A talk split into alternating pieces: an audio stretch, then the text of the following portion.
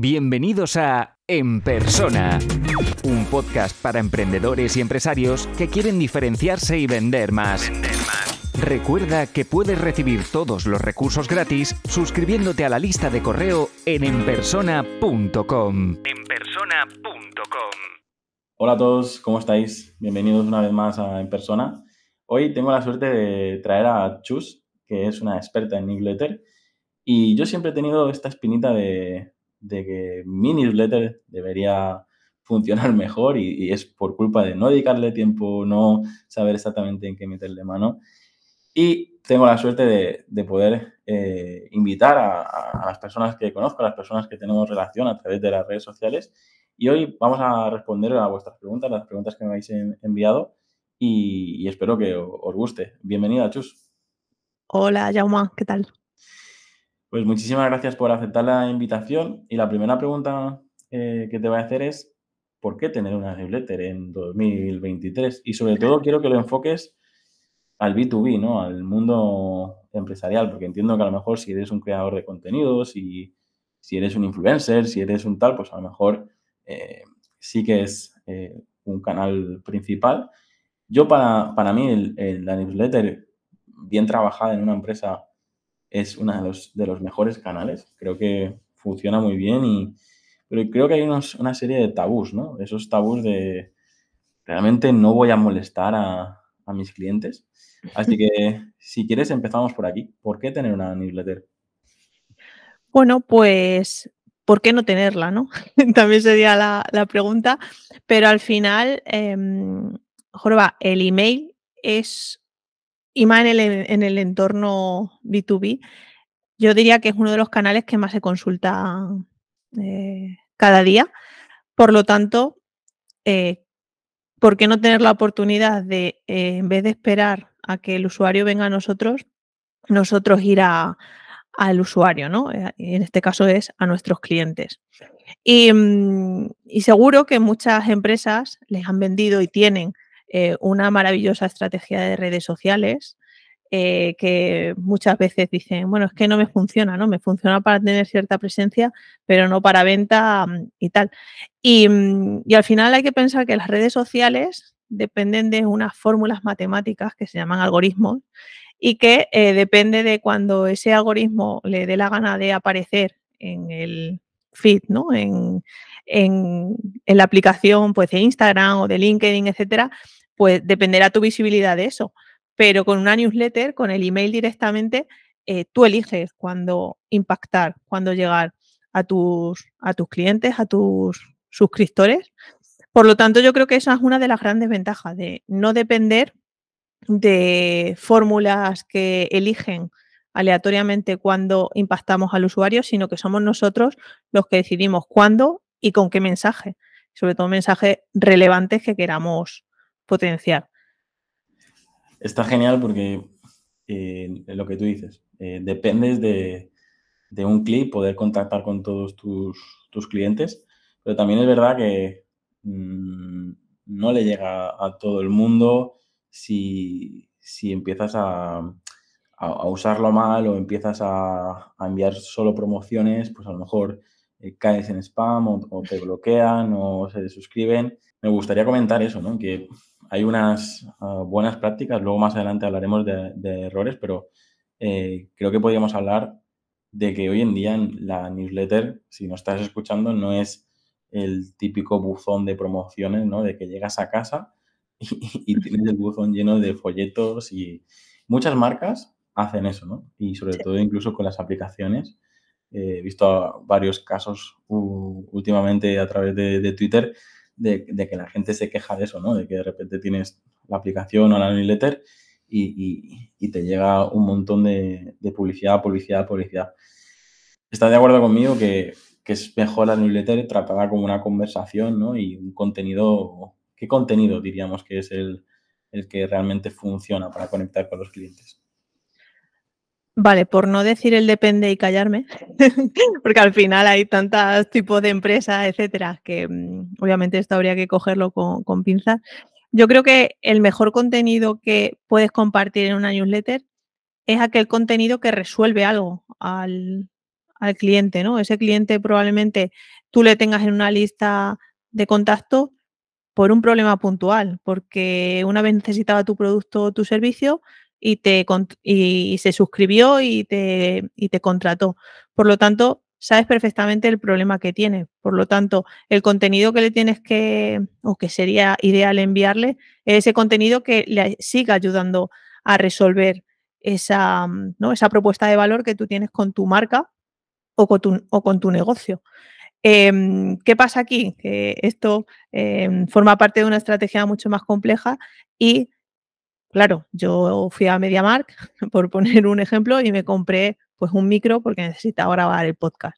Entonces, eso no quiere decir que yo ya por comprar ese micro eh, esté deseando que recibir la típica newsletter con eh, la tostadora, la cafetera, etcétera, de Mediamar, ¿no? Porque al final ellos lo que quieren son venta de productos relacionados y su newsletter es así. Bueno, aquí la estrategia sería em, segmentar muy bien la base de datos y cuando digo segmentar me refiero a tener muy bien los intereses de, nuestros clientes para, em, bueno, compartirles distintos contenidos relacionados con los intereses de las de, la, de los clientes, ¿no?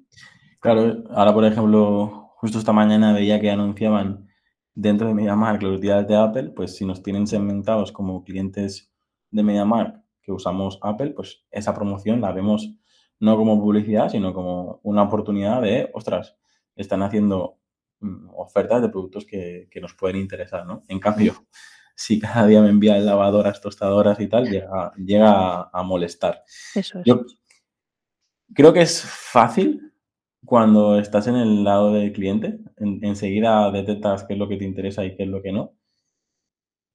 Pero también creo que de cara al empresario hay que hacer lo que comentaba, ¿no? Esa estrategia y, estudiar ese, eh, ese depende.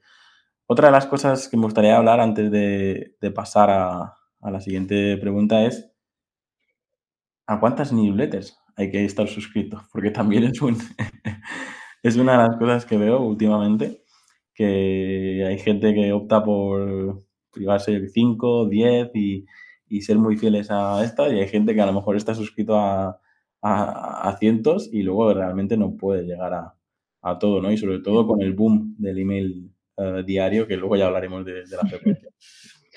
Sí, a ver, em, claro, aquí, mm, no sé, yo por ejemplo, a newsletters de empresas como tal, mm, no sé si estoy suscrita. Precisamente porque noto esa, mm, ¿no? esa carencia de que me estén ofreciendo un contenido que realmente me, aporte algo, ¿no? Eh, no que me manden constantemente, cómprame, cómprame, cómprame. Em, por eso hay, una, hay un maravilloso link, o debería haberlo, luego lo comentamos en, los errores, de no quiero seguir recibiendo esto. ¿A cuántas newsletters? Pues yo me dedico a esto y estoy suscrita a más de 100. ¿Qué pasa? Que el tiempo es el que es y es imposible em, leer todas, ¿no? Entonces, al final, lo más sabio, insisto, yo soy Em, una rara avis porque me dedico a eso y quiero beber un poco de pues, distintas tendencias, distintas estructuras y tal.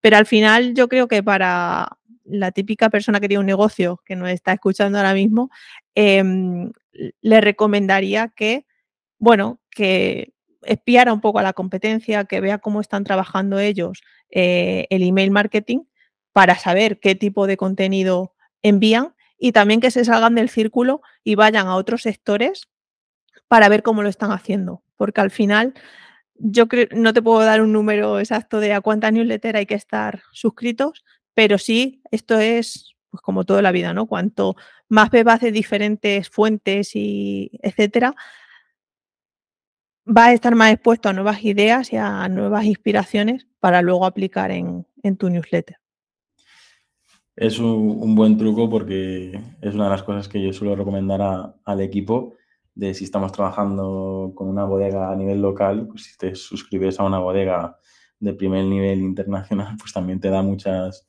muchas uh, inputs de, de, cómo se podría hacer mejor. Pero también te diría que a veces te llevas, en el mundo empresarial al menos, te llegas a algún susto de decir, ostras, pensaba que lo tendrían perfecto y, y no. De hecho, si quieres, esto de no tenerlo perfecto lo enlazo con la pregunta de los errores que viene ahora. Y, si te parece, pues seguimos en el, siguiente eh, capítulo, episodio, como lo quieras llamar. Genial. Hola a todos, ¿cómo estáis? Hemos hablado de por qué tener una newsletter, pero muchas veces nos lanzamos a crear esa newsletter y, como no, estamos empezando y cometemos muchísimos errores. Hoy voy a intentar que Chus nos, diga los, principales y, voy a empezar yo, si te parece. Voy, voy a empezar yo que lo, enlazo con lo, que, con lo que decías antes de la segmentación, ¿no? Justo hace un par de días, en el momento del café, hablábamos de, de qué daño a veces hacen las típicas newsletters programadas como el Día del Padre, el Día de la Madre, el Día del tal, porque comentábamos un caso donde la empresa te daba la opción a querer recibir, por ejemplo, el día, la newsletter del Día de la Madre o no, ¿no? Porque me pareció algo brillante porque eh, justamente en, el equipo había una persona que pues, falleció su madre eh, recientemente y dices, ostras, no quiero estar que, que, 30 marcas el Día de la Madre me digan eh, feliz Día de la Madre, ¿sabes? pues esa marca haciéndolo, simplemente preguntándolo, en plan, escucha, vamos a hacer una campaña durante los próximos 30 días sobre el Día de la Madre, ¿no quieres recibir eso? No, ya está, ¿no? Pues no todo el mundo lleva ese nivel de segmentación, pero creo que es la clave, ¿no? Cuando más personalizas, mejor te va a funcionar. Eh, ese sería el principal error, que ya me lo ha hecho en la primera pregunta. ¿Qué errores más eh, cometemos? Em, yo creo que otro error es em, no tener el formulario bien optimizado. Y a lo que voy es, obviamente, para crecer tu lista de suscriptores, eh, necesita un formulario de que la persona te dé su consentimiento para mm, recibir esas comunicaciones, ¿no? En el caso de, mm, de, hay marcas que por defecto cuando tú compras ya te meten, te incluyen en, la, en esa base de datos, pero lo suyo, y de hecho no estoy 100%, pero diría que por política de privacidad también eh, deberías indicarlo, es que una vez que compres tienes que aceptar recibir comunicaciones comerciales, ¿no? Y muchas veces compramos pues simplemente porque vamos a regalarle algo a alguien que, no, que le estamos haciendo el favor de comprar online y empezamos a recibir automáticamente eh, un montón de correos que a nosotros ni nos interesan ni nada. ¿Por qué? Porque eh, no hemos dado el permiso, ¿no? Por lo tanto, el permiso, eh, no nos olvidemos, ¿no? el Godin decía que hemos pasado de, al marketing del permiso, pues para evitar malos entendidos y que la marca sature y, una mala reputación de marca, que menos que tener consentimiento explícito del usuario para recibir esas comunicaciones. Justo el ejemplo que has puesto me pasó ayer mismo de ir a, buscar un, regalo a una tienda de videojuegos para un, un familiar, un niño de la familia, y, me pidieron el correo, se lo di y, creo que entre ayer por la tarde y hoy he recibido tres correos eh, y que, no tienen nada que ver con lo que eh, a mí me interesa, ¿no? Por lo tanto, es, es algo que, por mucho que la ley más o menos lo esté diciendo claro, eh, si compras en una tienda te dan de alta aceptar, aceptar, aceptar en prácticamente todo. Y si lo haces online ya, pues supongo que poco a poco se irá solventando esto. Total. De hecho, relacionado con esto está la parte que adelantaba en, la pregunta anterior, que era eh, tener un, enlace de baja, ¿no? De, oye, no quiero recibir más emails, que hay muchas marcas, muchas personas que lo esconden, porque obviamente, claro, eh, tener bajas, pues algo que molesta, porque gente a la que no vas a impactar, etcétera, ¿no? Pero es que, de nuevo, debemos eh, tener consentimiento o Em, tener el permiso de la persona para no volverla a impactar. ¿Qué prefieres? Eh, ¿Tener un, campo de fútbol lleno de oyentes que están con, con, escuchando otro tipo de cosas o que estén activamente escuchándote? Pues esto es un poco igual, ¿no? Muchas veces nos dejamos pasar, eh, pecar por las egométricas, que es cuanta más gente mejor, pero al final eh, tenemos que mm, ser muy conscientes de la calidad de la lista a la que impactamos y de, y de eso, de decirles que si ya no te interesa más esto, aquí tienes el enlace para que deje de, molestarte en mis comunicaciones. creo que es básico y a mí también me ha ocurrido, ¿no? Y, ver que le cambian el color para que no lo puedas pulsar o, cuando le das a, cuando pulsas te llevan a una web y parece que, vamos, que estás, que te suplican o, sí, es como un copyright. ¿no? Darse de baja. No, y a veces incluso me pasó hace poco con uno que en el no te lo ponía en verde y el, y el sí te lo ponía en rojo para que digas, hostia, tengo que pulsar el botón rojo para... para y, es, y dices, madre mía, de malas prácticas hay... Pero es sentido común al final, o sea, es que es, eh, Jorba, si una persona está siendo consciente de que eh, ha dicho que no quiere recibir más comunicaciones, si se lo pongo complicado, es que le, le estoy cambiando la percepción, o sea, le estoy refutando de que eh, soy una marca pesada que no quiero que se vaya, ¿no? Entonces, también hay que tener mucho cuidado con cómo hacemos las comunicaciones. Eh, de hecho, hace poco tuviste a, alguien de copy. Todo cuenta, ¿no? Al final, cómo hagas la pregunta de seguro que te quieres dar de baja, cómo hagas la respuesta, al final todo cuenta y eso es comunicación de marca, es branding. Y, ojo con jugar con esto para evitar que se den de baja, porque puede jugar en, tu contra.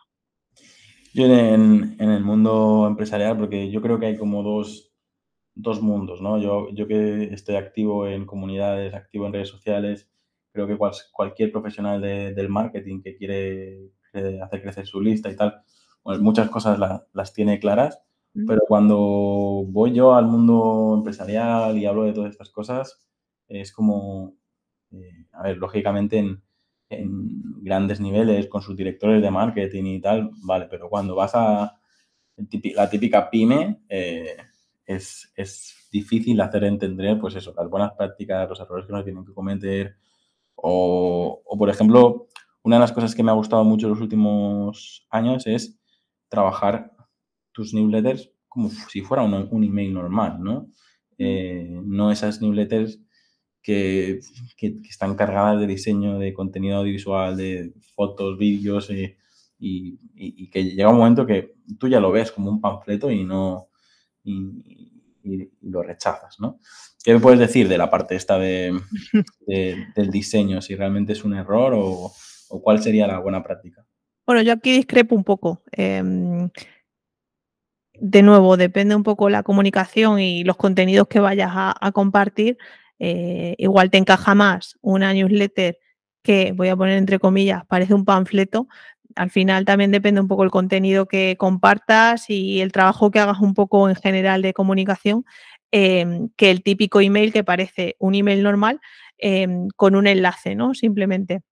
Eh, porque si quieres poner varios enlaces, ya no sé, como que no es tan efectivo, ¿no? El, pues el guiar la lectura de, de la newsletter, mm, segmentar distintas secciones, etcétera.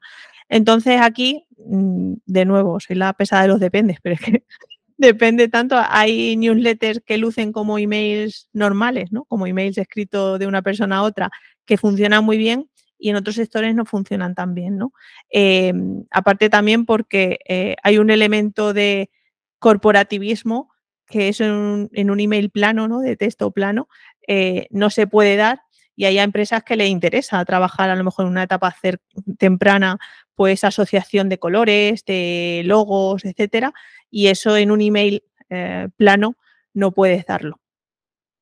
Sí, toda la razón. Además, nosotros que trabajamos la parte de, la identidad, una de las aplicaciones que solemos trabajar es esa, en el, boletín corporativo, ¿no?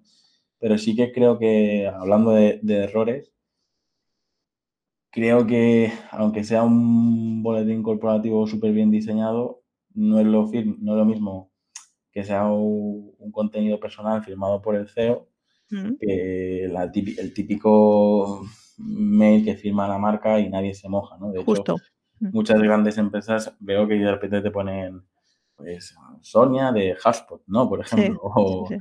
Que también es un poco lo, lo que hablamos antes. También hace unas semanas leí por no sé si fue Bosco o no sé quién fue, eh, bueno, alguna de las personas que, también han pasado por, por, en persona, que decía precisamente eso, ¿no? Antes recibir un correo de LinkedIn o recibir un correo de Google era como una alegría porque dices, se han puesto en contacto conmigo y me están dando unas recomendaciones y tal. Ahora te dan ganas de marcarlo como, como spam porque tienes ahí notificaciones de LinkedIn, de Twitter, de Google, de tal. En cambio, yo creo que si fuera realmente una persona que te dice, hey, mm, has tenido este error en la campaña y te pasa esto, pues como que lo agradeces, ¿no? Ahora si te lo mm. envían 20 veces el mismo mail corporativo, tienes ganas de, de bloquearlo. Sí, justo eh, quien firma, ¿no? O quien envía ese remitente em, es fundamental. Y de hecho, hace poco compartí en mi newsletter que según un estudio del ISMU, la gente se fijaba más en el remitente, es decir, en el D, ¿no? De quién proviene el email, que en el propio asunto, ¿no? Que muchas veces se, se dice, no, las 10 mejores consejos para escribir el asunto que consiga apertura. Bueno, eh, si yo lo primero que me fijo es en quién me está mandando el, el email, pues eso, ¿no? Que sea, que sea Sonia de nombre de empresa antes que la empresa genérica que igual no me aporta mucho, incluso la asociamos muchas veces a venta, ¿no? Entonces, em, cuanto más humanices tu marca y si tienes una persona, pues, eh, en la comunicación, eh, mucho mejor, porque al final la persona va a querer leer a esa persona, ese remitente, antes que eh, lo que diga la marca. Por lo tanto, eso es algo que yo defiendo mucho. Yo no. Gran parte de mi trabajo es, eh, es hacer eh, la parte comercial de mis empresas. Y a mí, como comercial, no es que solo haga eso, pero sí que es verdad que la newsletter mm, bien trabajada y, es que es una herramienta brutal para hacer seguimientos, ¿sabes? Y mm. yo he comprobado que no es hay veces que mi equipo envía correos como si fuera yo y funciona muchísimo mejor que si lo envían ellos o lo envía directamente eh, la empresa.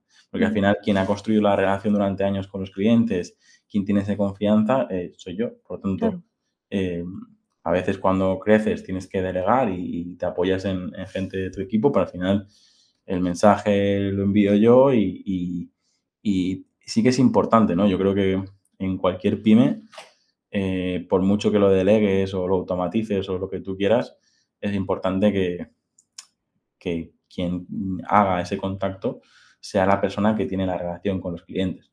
De hecho, no hace falta que sea el CEO o el gerente. Si resulta que quien tiene el contacto con los clientes es el comercial, eh, creo que tener una newsletter, eh, no trabajar el mail como se ha trabajado siempre, sino realmente es esos envíos estratégicos, programados, pensados, de contenido de calidad, es súper es súper útil. No sé si quieres añadir, porque hemos hablado bastante, pero no sé si hay algún error que digas, mira, esto sí o sí lo quiero comentar antes de pasar a la siguiente. Sí, bueno, relacionado con esto último que decías, el, que no nos olvidemos que una newsletter es un email, es decir, tú le puedes dar responder y hablar directamente con esa persona, ¿no? Pues con este caso con Jauma, eh, y, comentar cualquier cosa, etcétera. Hay muchas empresas que apuestan por el no reply, ¿no? Por el no responder y es que me revienta de verdad, ¿eh? porque yo soy mucho de responder si me gusta un contenido o si tengo que aportar algo al contenido y creo que es algo súper sano convertir en vez de en una comunicación unidireccional que haya una conversación. Todo el mundo yo creo que quiere escuchar a los clientes y hay empresas que por lavarse las manos o porque simplemente lo tengan configurado así, em, tienen como una opción que se llama no reply y es que aunque tú le des a responder, nunca va a llegar esa respuesta. Y eso me parece algo súper frustrante y que dice mucho también de lo que una empresa escucha o, cómo de abierta está para, la escucha activa con los clientes. Eh, el símil sería tener eh, las redes sociales y bloquear los comentarios, ¿no? Como esos canales mm. de YouTube que bloquean los comentarios o esos canales de, de Twitter. Solo hablo yo y ya está. ya, pero es, creo que es mentalidad, pues eso.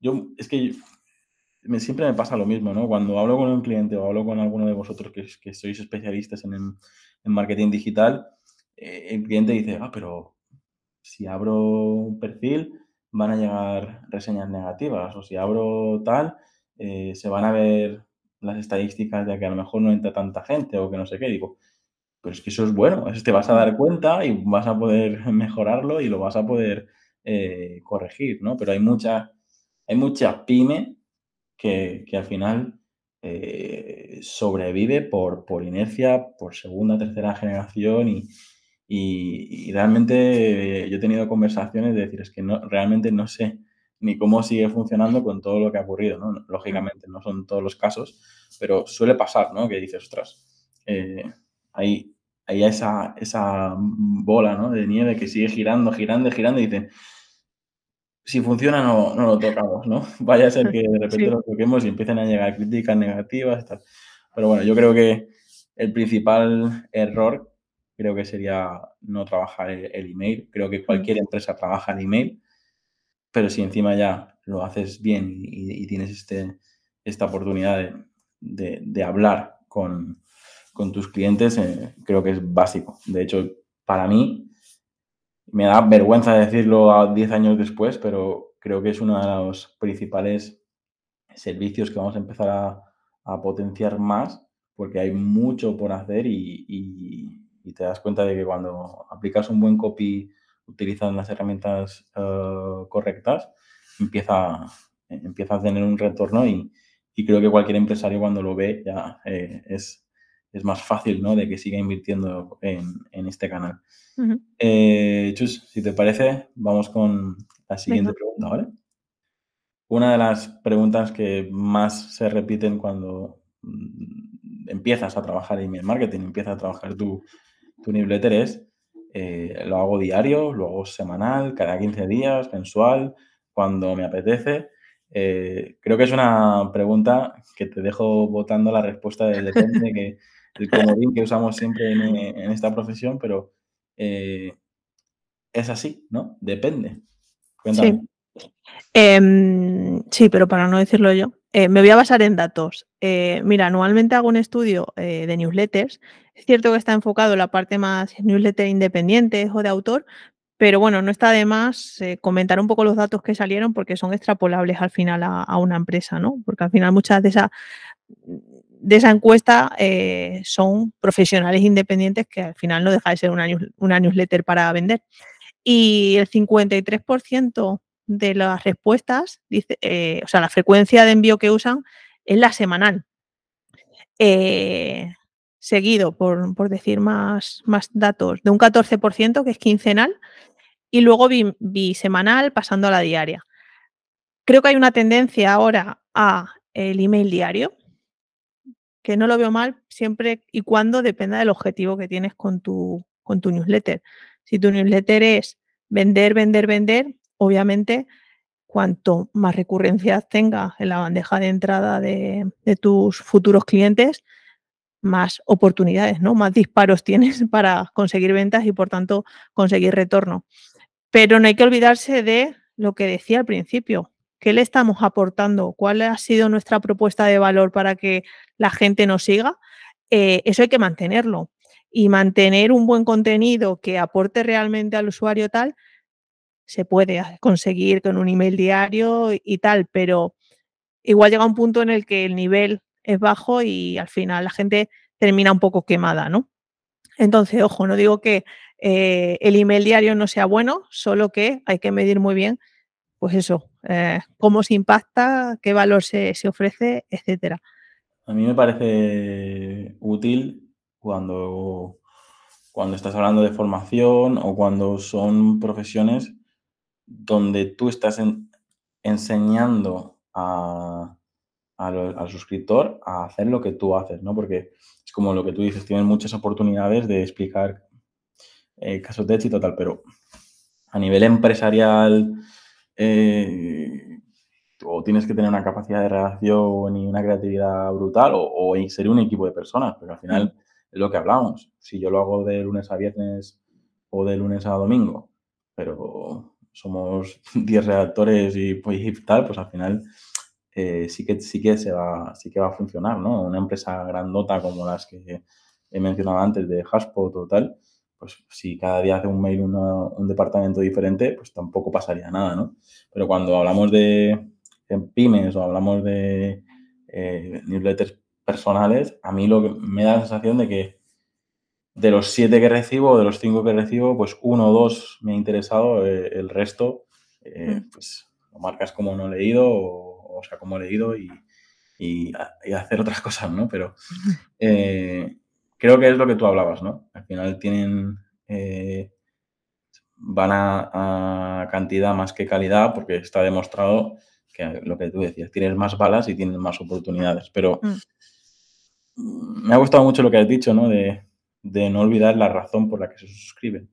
Porque a mí también me ha ocurrido de que a lo mejor durante una época toqué mucho la productividad, luego a lo mejor eh, empecé a bombardear sobre el tema naming, eh, luego he estado hablando más de, estrategia y claro, una persona a lo mejor que se, había suscrito por una formación de naming, eh, a lo mejor tres meses después que le habla de, de branding estratégico y tal, que a ver, debería interesarle porque, porque va ligado, ¿no? Una cosa con la otra, pero, pero entiendo, ¿no? Que es, es creo que la, la pregunta principal que nos, nos, tenemos que hacer, ¿no? Antes de pensar en la frecuencia, porque puedes tener la base de datos tan segmentada que a unos les envías diario, con automatismos y no sé qué, a otros uh, semanal y a otros mensual, ¿no? Creo que es, es, Sí, y de hecho por mencionar algo así que has dicho de automatismo y luego una newsletter un poco más manual, ¿no? Es decir, pues cada semana yo voy a crear el contenido para enviárselo a la lista de suscriptores. Al final hay, hay una estrategia que combina también muy bien, que es eh, cuando una nueva persona entra en una lista de suscriptores, em, hacer esa secuencia ¿no? de tres, cuatro emails que pueden ser incluso diarios, ¿no? Cada día un email, tocando distintos puntos de dolor, distintos temas, como yo te voy a resolver este problema que tienes por el que has llegado hasta mí. Y eso es automatizado y estás ayudando al usuario a ponerle, ¿no? En despertarle el chip en su cabeza de, uno, acostumbrarse a recibir emails tuyos y luego prepararle el camino, ¿no? Eh, para pues, venderles tus productos, tus servicios o lo, que sea. Entonces, combinar pues esa secuencia ¿no? inicial de un poco eh, con, más frecuencia con luego otra newsletter un poco más, pues barra fidelización, barra recurrencia, barra venta, em, siempre aportando algo más al usuario. Es decir, yo siempre digo que el usuario, independientemente de que te compre o no, lo ideal es que te compre, pero bueno, independientemente de que te compre o no, se tiene que ir con la sensación de decir, joder, me he llevado algo, he aprendido algo hoy y la próxima semana cuando reciba la newsletter voy a volver a abrirla porque me he quedado con un buen sabor de boca. Mm. Y creo que eso cuando se hace una newsletter o cuando nos hacemos la prueba para leerla con los ojos de los clientes, es un ejercicio que hay que hacer para ver si tenemos que cambiar algo, etcétera.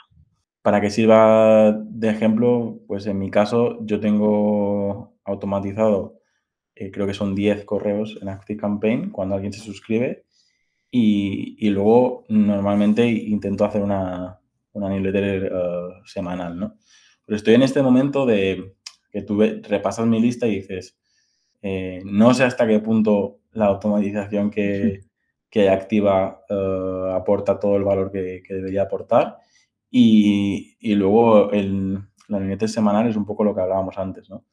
Eh, yo te puedo hablar de un caso de éxito, te puedo eh, hablar de una experiencia propia y tal, pero muchas veces hay semanas que prefiero no enviar que no mm. enviar eh, cualquier cosa, ¿no? Porque creo que con el boom del copywriting y tal, nosotros sí nos hemos acostumbrado a que de repente un copywriter te envía un mail de que ha ido a comprar pan, no había, y al final eso lo convierte en una newsletter súper divertida o tal, pero también tienes que tener la capacidad de hacer eso y, luego que no es lo mismo mm, el público de estas personas que, mi público, ¿no? Que al final normalmente son empresarios que valoran un montón su tiempo y lo van a leer si consideran que es, que es realmente ah, importante o realmente le van a solucionar un, problema a ellos, ¿no?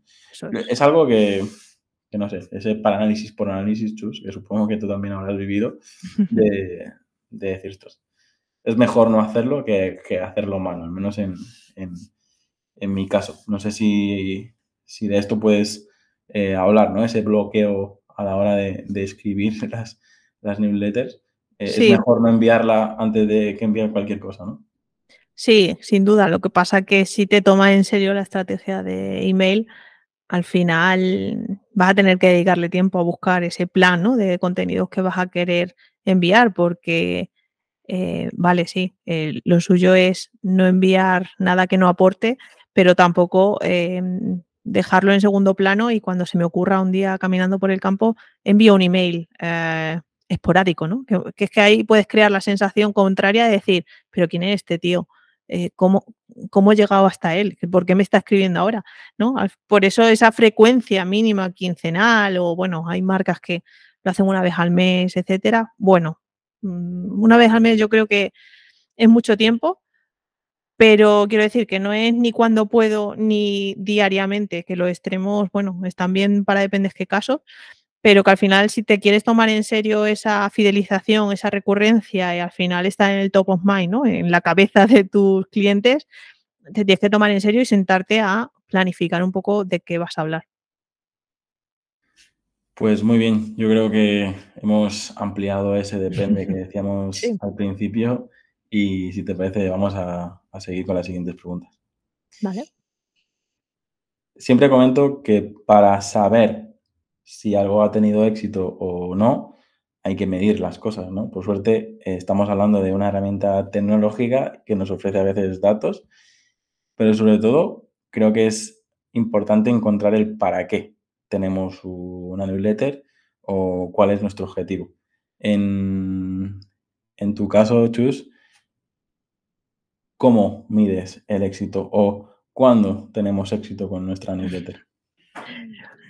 Vale, ahora entra el pito de... Depende. Eh, a ver, al final yo cómo mido el éxito. Pues si soy una consultora eh, especializada en newsletter, obviamente em, en base a los clientes que me entren gracias a, ese canal, ¿no? A, la newsletter que, que envío. Pero por ponerte mi caso para, para llevarlo a, un caso práctico, yo no solo eh, vendo mi tiempo ¿no? con consultoría, sino que tengo distintos productos, pues un curso de creación de newsletter, una membresía, etcétera. Em, en base al objetivo que yo tenga en cada envío, si quiero fomentar la consultoría, si quiero fomentar la venta del curso, etcétera, eh, cada semana voy a vender el éxito de una forma distinta si es con venta mm, del curso, si es con porque me han contratado una consultoría, etcétera.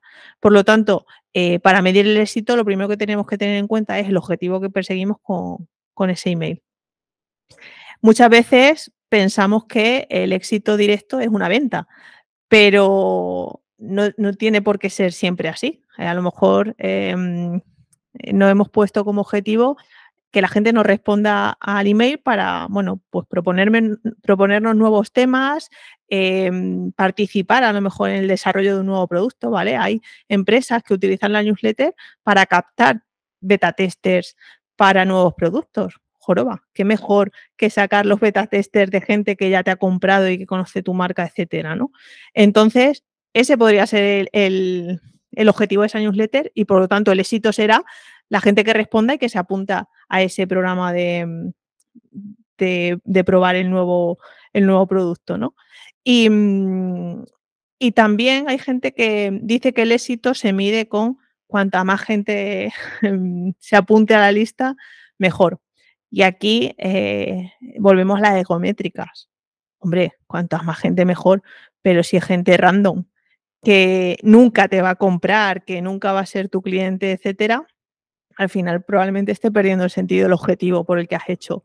Suele pasar con en el boom del, del lead magnet, ¿no? Que a veces te curras un lead magnet súper bueno mm. y, entra un montón de gente simplemente para quedarse el lead magnet y, luego pues no, ya no hay más eh, relación porque se, se, quitan o simplemente están ahí como suscriptores uh, zombies, ¿no? Sí. Yo es que quiero hacer hincapié en esto porque a veces he hablado con clientes de, no, nosotros tenemos 8.000 eh, correos y que, han aceptado todo y que, se le puede enviar, ¿no? Pero claro, también ocurre que cualquier herramienta, podríamos hablar también de herramientas o podría mencionar alguna, cuanto más suscriptores tienes, mm, más te cobran, ¿no? Y, y claro, tú para enviar una, un mail corporativo, estar pagando 400 euros al mes o 300 euros al mes, eh, por mucho que las cosas en la empresa te vayan bien, al final, al final es tirar, el dinero, ¿no? Por tanto, yo siempre apuesto de, de que a veces con una lista de 300 o 500 empresarios, al menos en mi caso, que yo me dedico al B2B y trabajo con, con pymes, o sea, de a mí que, de, qué me sirve tener en una empresa el correo de la administrativa, del comercial, del gerente, del de marketing, de no sé qué y tal, y que todo el mundo reciba lo mismo, si, si al final quien va a tomar las decisiones y quien quiero que me lea es, solo un correo, ¿no?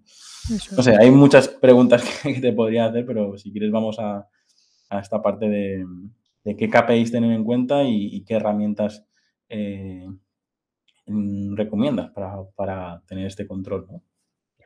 Bueno, empiezo por la segunda. La herramienta al final, eh, las propias métricas que te den la herramienta de mail marketing que use, es decir, pues la, tasa de apertura, que al final es eh, de todos los emails que has enviado, qué porcentaje te ha abierto.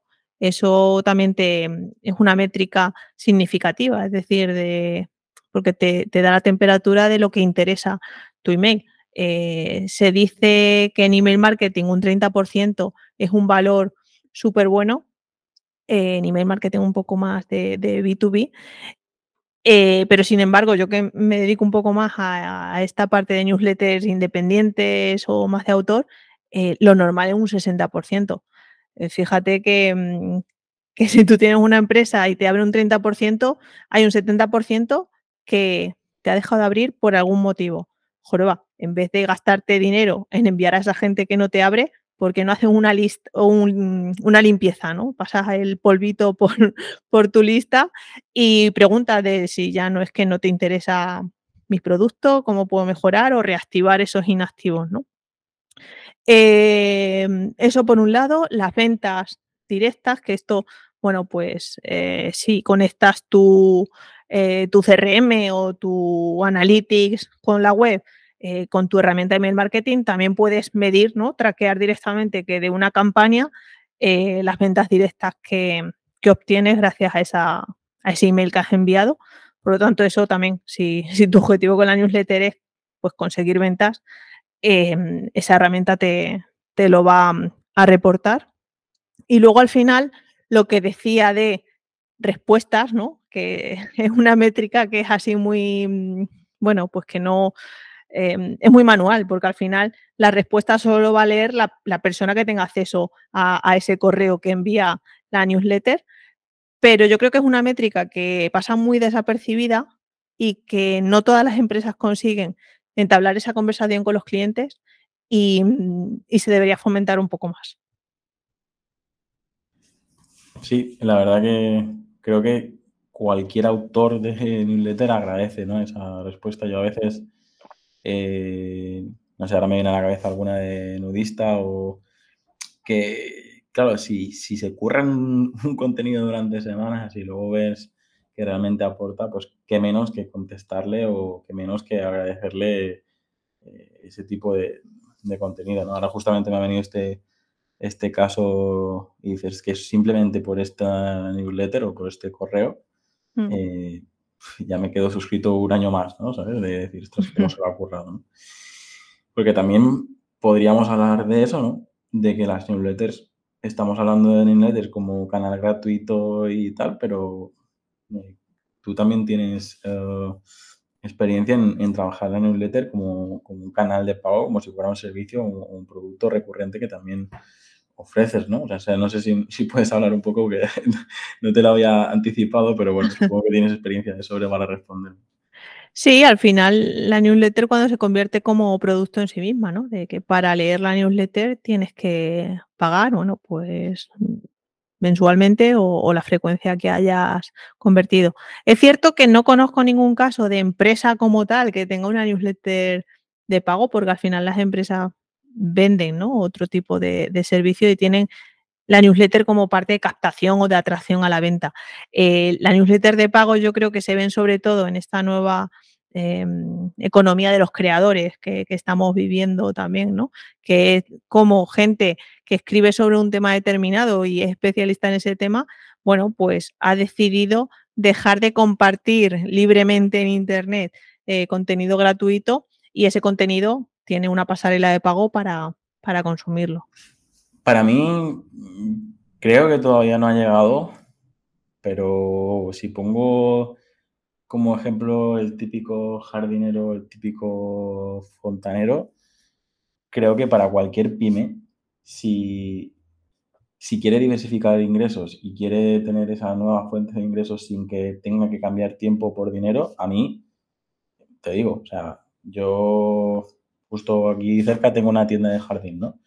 Si tuvieran una, una newsletter de pago donde hablan de, de temas, o sea, formación a nivel uh, qué sembrar, cuándo sembrar, qué, herramientas usar, qué no sé qué tal, estoy seguro que funcionaría, porque al final también para ellos es un canal donde, es lo que digo, no dependen solo del tiempo de profesional, sino que es una nueva fuente de ingresos y, creo que estoy seguro que si miramos en Estados Unidos eh, ya, ya existe, ¿no? no esa newsletter donde la, la usan como un canal de formación y, lo reciben esos clientes que realmente están dispuestos a, pagar ese, ese plus. ¿no? Cualquier empresa se gasta una pasta haciendo formaciones y tal. Yo creo que es una manera de, hacerlo sin, sin que sea presencial. Y no sé, eh, está claro que luego eh, a veces parece que inventamos la rueda y, se, todo se repite, pero cambia un poquito. ¿no? sí, aquí insisto, el objetivo, ¿no? Si, tú la newsletter, tu objetivo, ganar dinero con ella, tiene sentido convertirla en algo de pago eh, formativo, la propuesta de valor que, digas. Pero si tu objetivo es eh, atraer ventas hacia otro producto, obviamente va, a variar, ¿no? para mí la newsletter, esta newsletter de, de pago recurrente, así, y ahora tengo en mente el, viaje del cliente, ¿no? La newsletter gratuita está al principio para que te descubran, para, que te consideren que eres una opción eh, útil para solucionar ese problema.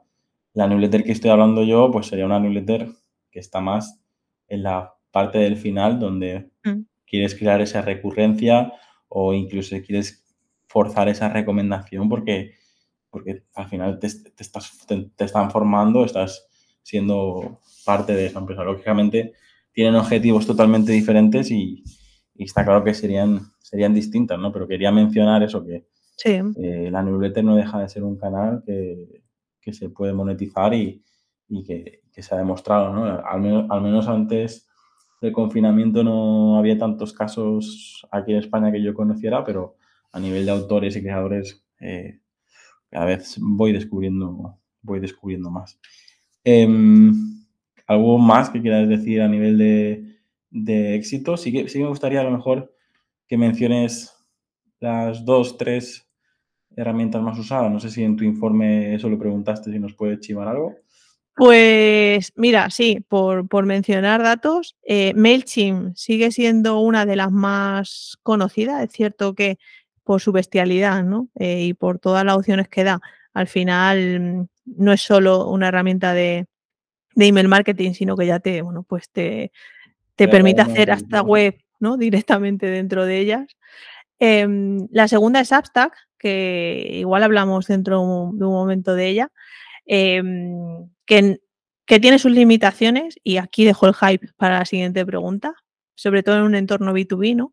Y la tercera es MailerLite, que yo creo que sí que se ha convertido en una opción bastante buena en cuanto a funcionalidad de relación calidad-precio Em, hoy en día para, enviar newsletters. Suele ocurrir que con la tecnología eh, lo que estamos hablando ahora mm, en seis meses ha desaparecido o, las herramientas que para mí eran lo mejorcito, ahora de repente ya se han quedado ah, obsoletas, ¿no? Eh, ¿Cuáles son las tendencias de newsletters en este mercado del correo eh, que, vale la pena mencionar hoy? Pues, como bien dices, em, surgen, ¿no? Como eh, diamantes en bruto que mucha gente tiende a probar, etcétera. Eh, pero, hay que decir que mm, por las conversaciones que he tenido con, clientes y tal, que al final muchas veces se prefiere ¿no? confiar en una plataforma con bastante recorrido en el mercado, que apueste por seguridad y tal, antes que mm, dejarnos cegar por, por, tendencias y como em, que toda nuestra estrategia dependa de una nueva herramienta. ¿no? Eh, dicho esto, eh, hay actualmente, no sé si los oyentes que tengamos hoy les sonará, eh, existe una herramienta llamada Substack que, mm, claro, es muy potente porque lo primero es gratuita, es decir, puedes enviar newsletter em, de forma totalmente sin coste, además con unas buenas eh, tasas de apertura, es decir, que digamos que los emails no, no, te van a la bandeja de spam por defecto, que esto es otra de las cosas, ¿no? Que muchas veces se apuestan por herramientas gratuitas y claro, y hay detrás un factor tecnológico que, te puede hacer eh, tachar como spam. Entonces, Susta está genial por eso, ¿no? Porque eh, pone muy baja la barrera de entrada y cualquiera puede empezar a crearse una lista de suscriptores y empezar a compartir contenido en Internet. Para mí, Substack me creo que es ideal para eso, ¿no? Un pequeño emprendedor o para una persona que todavía no tiene esos eh, recursos, ¿no? Pero es un poco lo que hablábamos antes, ¿no? Que, que estás limitado a, según qué funcionalidades no, mm. no, las, no, no, las tienes, ¿no? Tienes un poco lo que comentábamos antes de que tienes que tener muy claro tu objetivo y, y apostar por, por, una cosa o la otra, porque al final siempre depende, ¿no? No creo que exista una herramienta que lo tenga todo, ¿no? Que sea eh, rápida, que sea gratis, que sea... Eh, hay, que, hay que decidir, ¿no? Mm. ¿Qué tendencias aparte de Substack ahí en, en, el mundo de la newsletter? O, porque ya te menciono que hay veces que ves WhatsApp va a probar de, hacer newsletter dentro de, los teléfonos. Eh, Twitter también ha montado sus, propias newsletters, LinkedIn también, luego tal. Sí, pero mira, perdona que te corto. No, tranquila.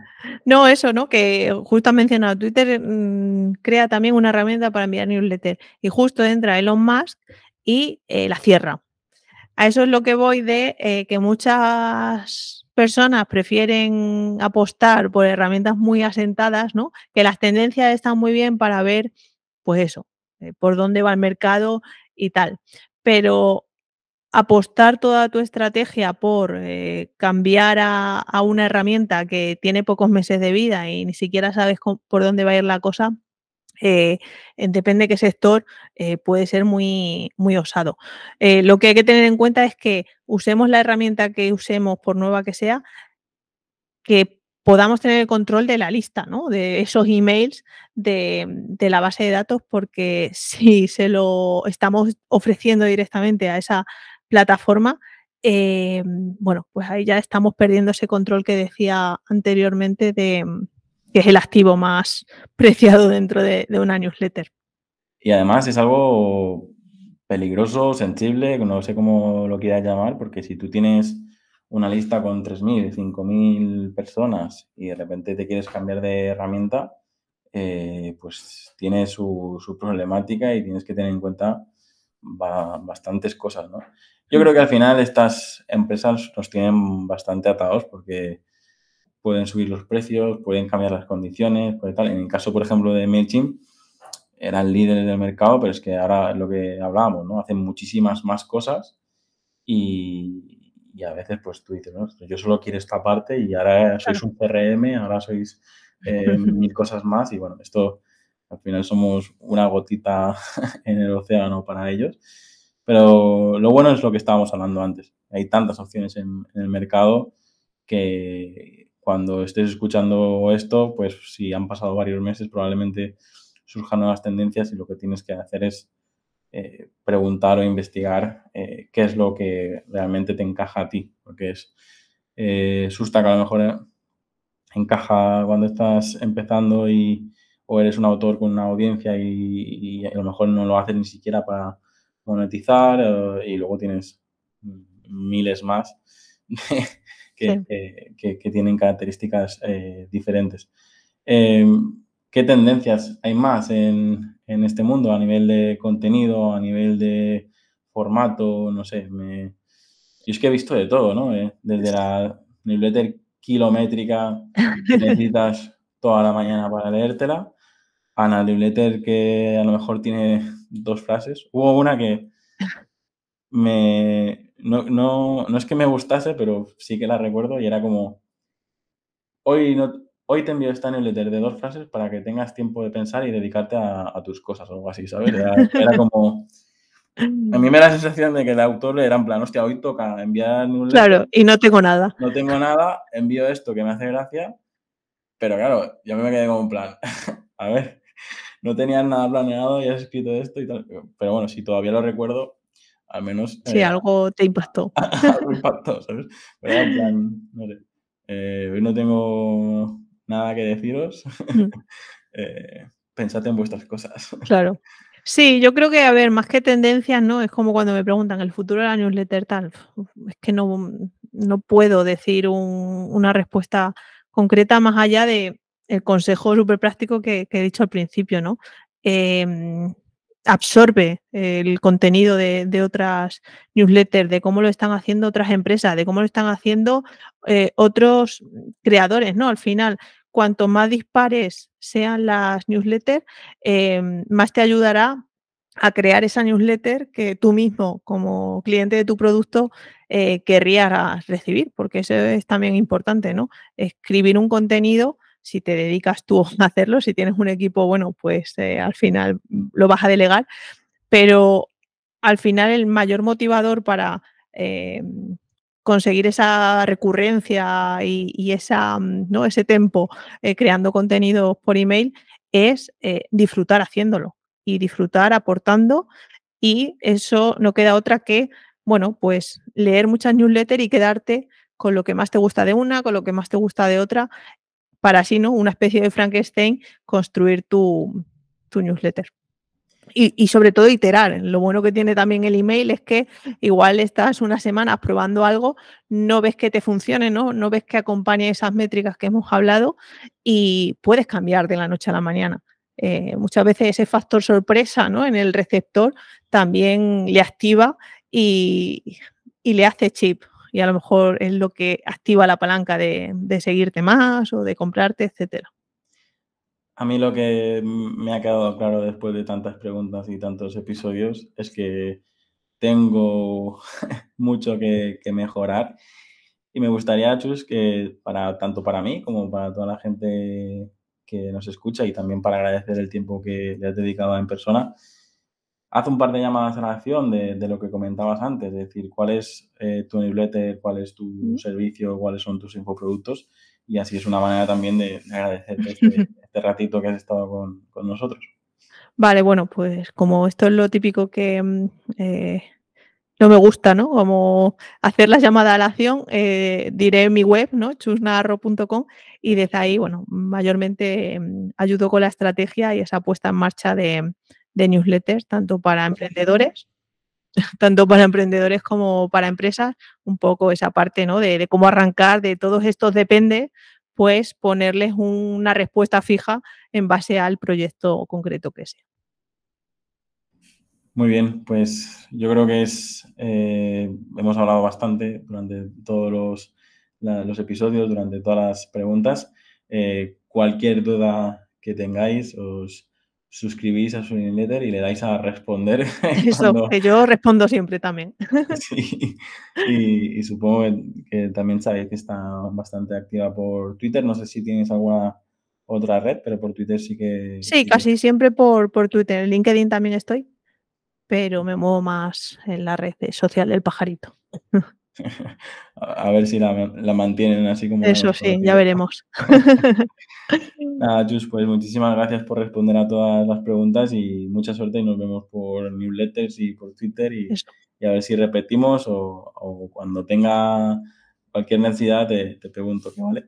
Venga, Yauma, muchas gracias. Si te gusta este podcast, puedes dejar una reseña o un comentario. Es la mejor forma de ayudar para crecer y llegar a más gente. Suscríbete en Apple Podcast, iBox, Spotify o YouTube para no perderte los siguientes episodios.